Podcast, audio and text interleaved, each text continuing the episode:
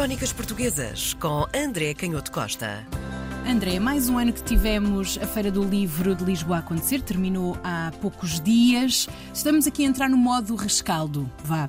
Compraste muitos livros? Ainda compras livros? É Ainda vale a pena comprar É livro? É, é a pergunta que, que todos nós eh, discutimos, é o motivo de todos os debates nos últimos meses, podemos dizer, porque já era um clássico nos últimos anos, sempre que corre a Feira do Livro de Lisboa, não só a Feira do Livro de Lisboa, também do Porto, mas as principais feiras do livro, há sempre o retorno desta polémica, primeiro sobre se, Se compram, compram. mais Uhum. livros ou se compram menos livros. Se e se leem com qualidade ou se Exatamente. não. As estatísticas são mais ou menos consensuais. Eu agora não tenho muito presente os números mais recentes, mas de uma forma geral, pelo menos do ponto de vista de consistência ao longo do tempo, pode haver variações anuais, Uhum. mas a compra de livros tem vindo sempre a aumentar nos últimos anos. Portanto, a economia como um todo do livro tem vindo sempre a aumentar, mesmo que para a editora A ou B possa haver aqui variações, ou no ano eh, um ou dois possa haver aqui alterações. Sim. Agora, como tu dizias, há outro debate que podemos ter e que às vezes quando se conversa com pessoas que estão já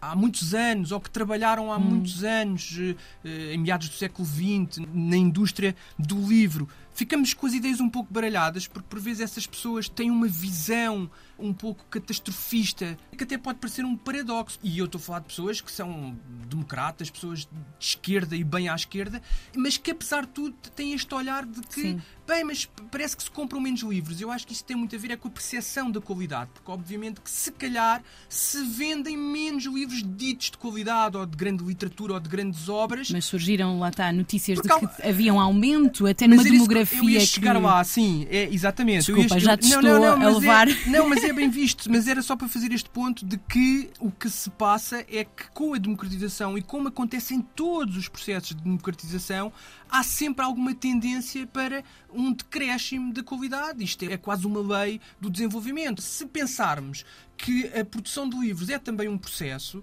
e a distribuição de livros e a própria escolarização são processos que têm limites físicos, no sentido quase de limites científicos de- das realidades físicas, é difícil manter os padrões de elite que tínhamos quando era só 1% da população que chegava à universidade ou nem isso. Portanto, Bom, mas isto também levanta uma questão, André. A questão aqui da qualidade também é subjetiva precisamente no contexto atual em que vivemos. Claro, claro. E, isso- e essa é que é a discussão que vale a pena ter. Tu dizes agora há pouco que também paradoxalmente as estatísticas que têm saído muito recentemente Uhum. já dizem algo contrário relativamente a esta Pois. suposta descida de qualidade, ou melhor, não é tanto a descida de qualidade, mas já dizem alguma coisa de contrário relativamente à ideia de que os jovens liam cada vez menos, Sim. porque tem-se dito, e isto não é só a realidade portuguesa, não sabemos qual foi a influência da pandemia nisto, mas parece que é indiscutível que entre os 18, no segmento entre os 18 e os 29 anos, há outra vez um- uma grande explosão de interesse E graças à, outra parte que é a tecnologia, Claro. portanto, que o livro ainda continua a ter um- uma posição mesmo com a Claro, existência claro. da internet. Portanto, Exatamente, Estes exatamente. movimentos de E aumento de, e compra de livros surgiram muito apoiados em plataformas digitais. Sim, o que, o que só mostra como, como, de facto estes sistemas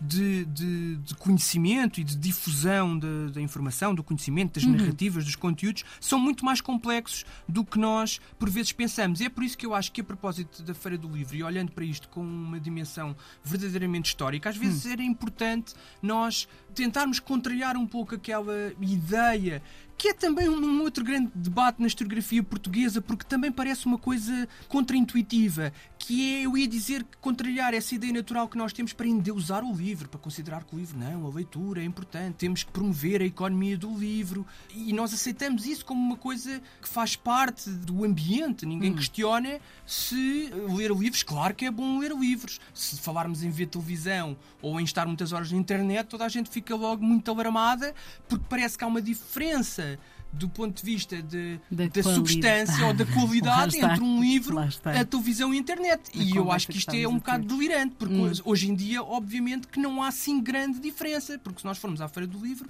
temos de tudo, desde as coisas mais disparatadas até coisas com a tal suposta qualidade, e como tu dizias e muito bem, essa discussão é subjetiva. Mas eu Uhum. dizia que é, parece contraintuitivo, porque a historiografia também debate que cada comunidade, cada país e nas diferentes realidades do globo existem histórias também muito diversas. E o que parece ser contra-intuitivo no caso português é que por vezes também esta sacralização do livro, que nós não sabemos se é artificial ou para escolher uma palavra mais cruel, hipócrita, parece estar associada hum. à nossa própria desvalorização histórica do livro, porque até parece que nós nascemos e vivemos num país que sempre valorizou o livro e a liberdade de hum. imprensa e as economias da edição e a descentralização do comércio de livros, quando é certo. é exatamente o contrário hum. e, e, quando nós bem sabemos, e por isso é que eu há bocado falava desse tal paradoxo das pessoas que dizem que parece que nos anos 50 ou 60 é que se lia com muita qualidade quando havia censura e, era, e, e os livros a taxa tinham muita de. Claro, no país eram e os livros altíssimas. tinham muita dificuldade em circular e portanto, hum. em cima da crise digital, agora com a inteligência artificial, Portugal ainda tem Ui. que lidar com esse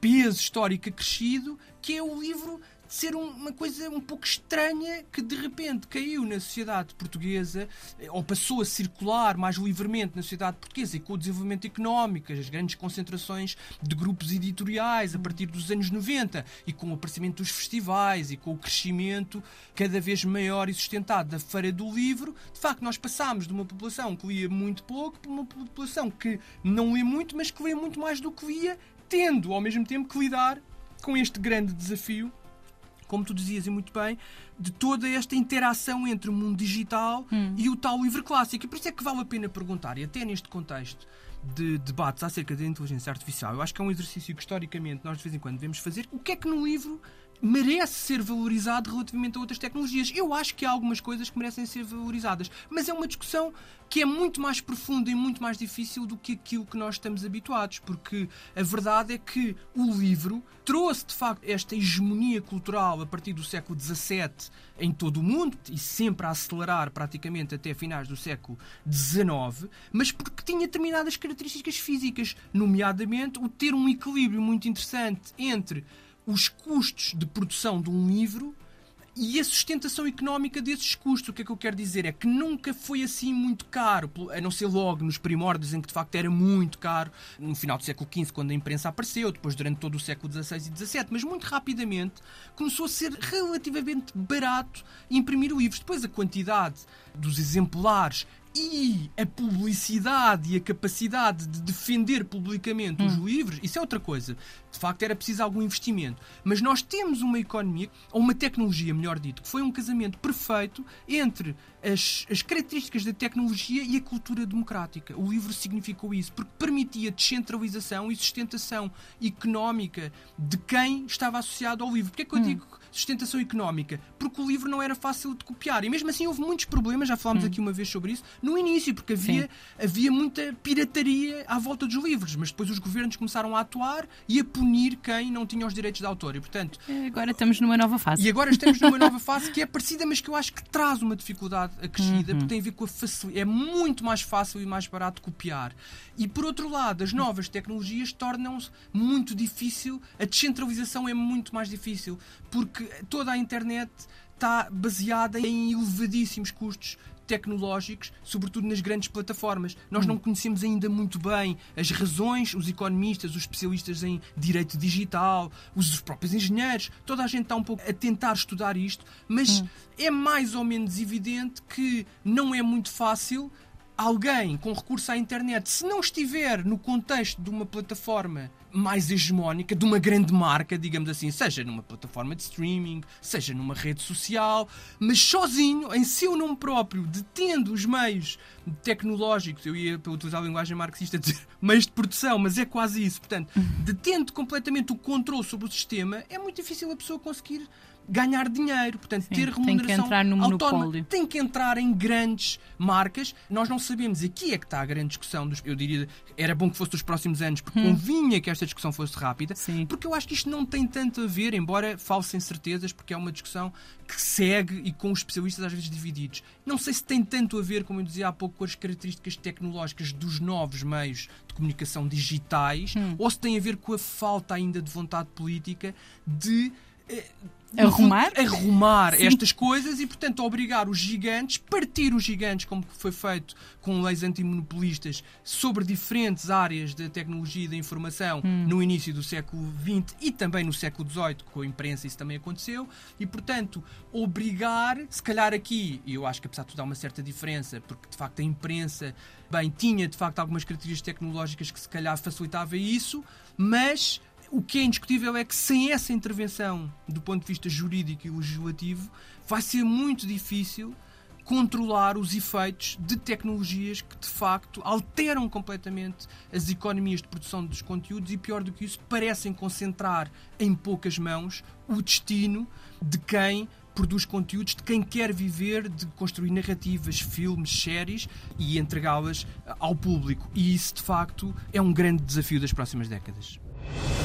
Crónicas Portuguesas com André Canhoto Costa.